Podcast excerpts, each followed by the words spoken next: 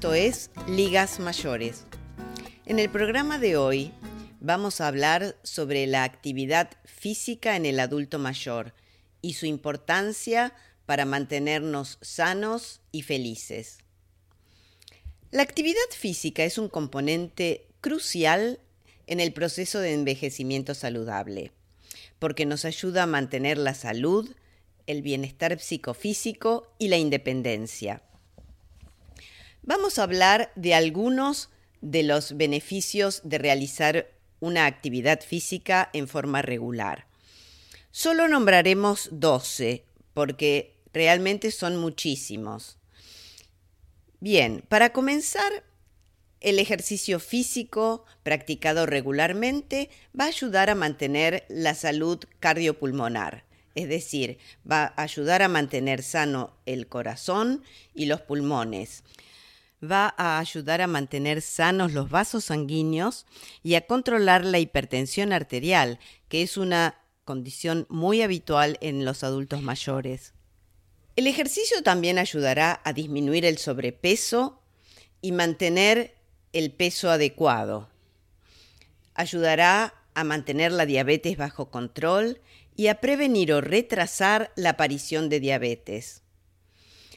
Ayudará a aumentar la resistencia o capacidad física que le permitirá cansarse menos con sus actividades en la vida cotidiana, como barrer, hacer mandados o trabajar en el jardín.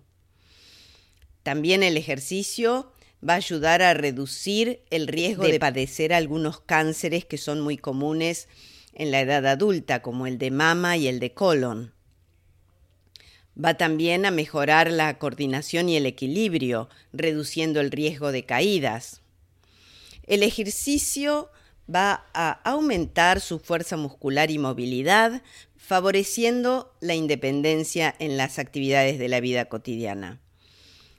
También mejorará la salud de los huesos y su calcificación, reduciendo el riesgo de osteoporosis y fracturas. El ejercicio puede mejorar la postura, también mejorar la calidad del sueño y descanso. El ejercicio va a actuar mejorando su memoria, mejorando el ánimo y la sensación de bienestar. Este este listado incluye solo algunos de los, eh, de los beneficios del ejercicio. Entonces, si soy una persona adulto mayor que he tenido una vida sedentaria eh, y con falta de ejercicio durante los últimos meses o años, ¿por dónde debo comenzar? Para comenzar, una vez tomada la decisión de adherir a un plan de actividad física, lo primero que conviene hacer es recurrir al médico clínico o médico de cabecera para informarle su decisión y escuchar los consejos del mismo. Como recomendaciones generales, todo plan de ejercicio físico debe ser progresivo, es decir, comenzar con ejercicios suaves o fáciles e ir incrementando la, dificultad del ejercicio lentamente con el correr de las semanas. Siempre hay que escuchar el propio cuerpo. El ejercicio puede causar sensación de fatiga o cansancio, pero nunca debería causar dolor. Si un ejercicio determinado produce dolor, hay que suspender esa actividad. Es importante utilizar un calzado cómodo, adecuado, con una, con una suela antideslizante para evitar resbalones y caídas.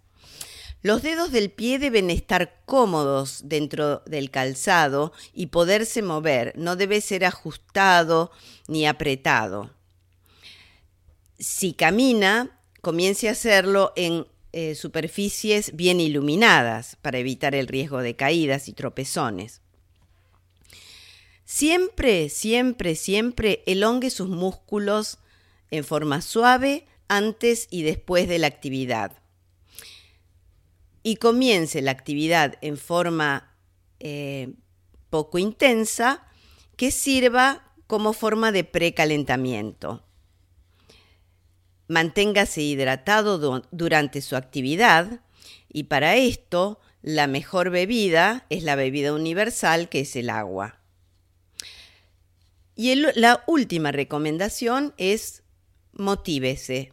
Motívese y motívese. Para ser adherente a la actividad física, por ejemplo, haga planes de caminatas eh, con amigos en forma periódica, con gente entretenida que lo motive a salir.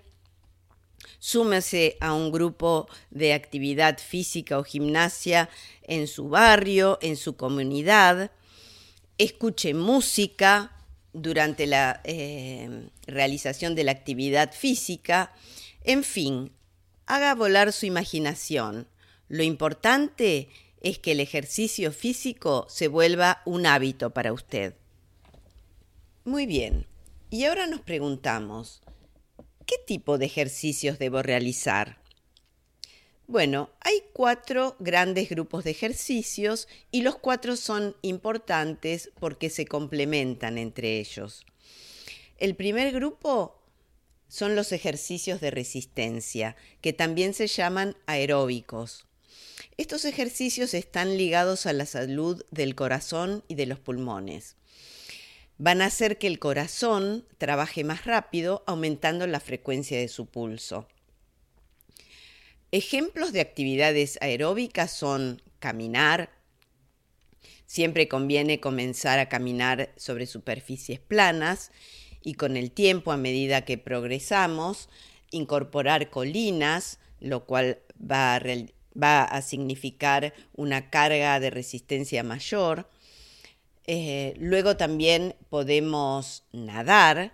La natación es un excelente ejercicio aeróbico porque no tiene impacto, porque hace trabajar brazos, piernas, abdomen, es muy completo y realmente aumenta mucho la capacidad aeróbica. Eh, podemos bailar, es otro tipo de ejercicio de resistencia y en este caso el baile tiene la ventaja de toda la parte social, de disfrutar la música, de disfrutar la compañía de otras personas. Otros ejemplos de ejercicios aeróbicos son eh, andar en bicicleta, pero también se puede utilizar bicicleta fija. Eh, remar es otro ejemplo de ejercicio aeróbico. En líneas generales, se recomienda realizar actividad aeróbica durante 30 minutos al menos 5 veces a la semana, totalizando una cantidad de 150 minutos de actividades aeróbicas semanales. El segundo tipo de ejercicios son los ejercicios de fuerza. Para este tipo de ejercicios se pueden utilizar pesas, que las podemos elaborar en formas caseras, con bolsitas de género rellenas de arena o de garbanzos e ir cambiando el peso a medida que se progresa en la práctica del ejercicio, pero también se puede comenzar utilizando como peso el mismo peso del cuerpo.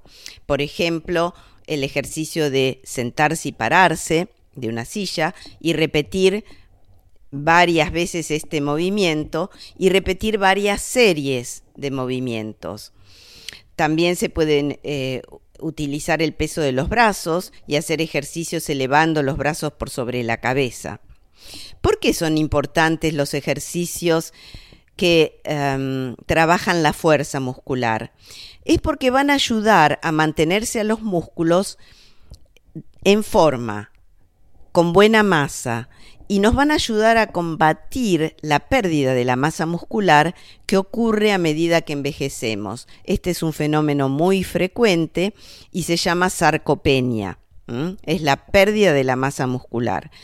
Estos ejercicios de fuerza justamente nos ayudan a revertir este proceso.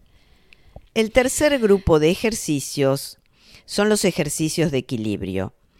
Estos también son muy importantes porque nos ayudarán a reducir el riesgo de caídas y fracturas.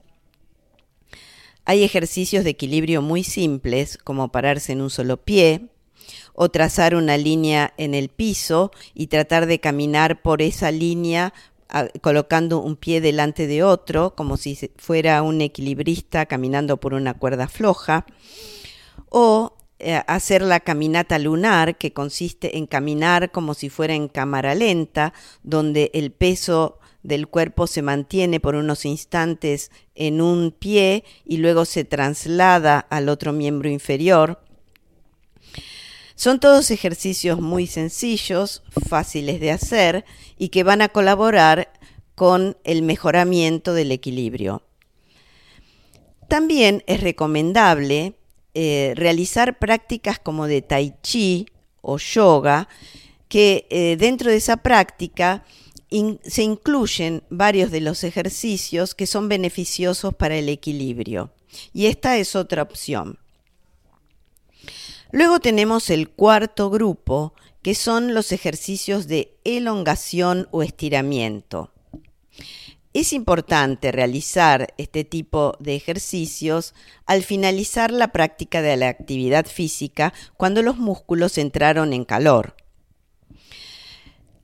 Em, la elongación de los músculos va a permitir que sus articulaciones tengan mayor movilidad o ángulo de movimiento y de esta forma combatir la rigidez.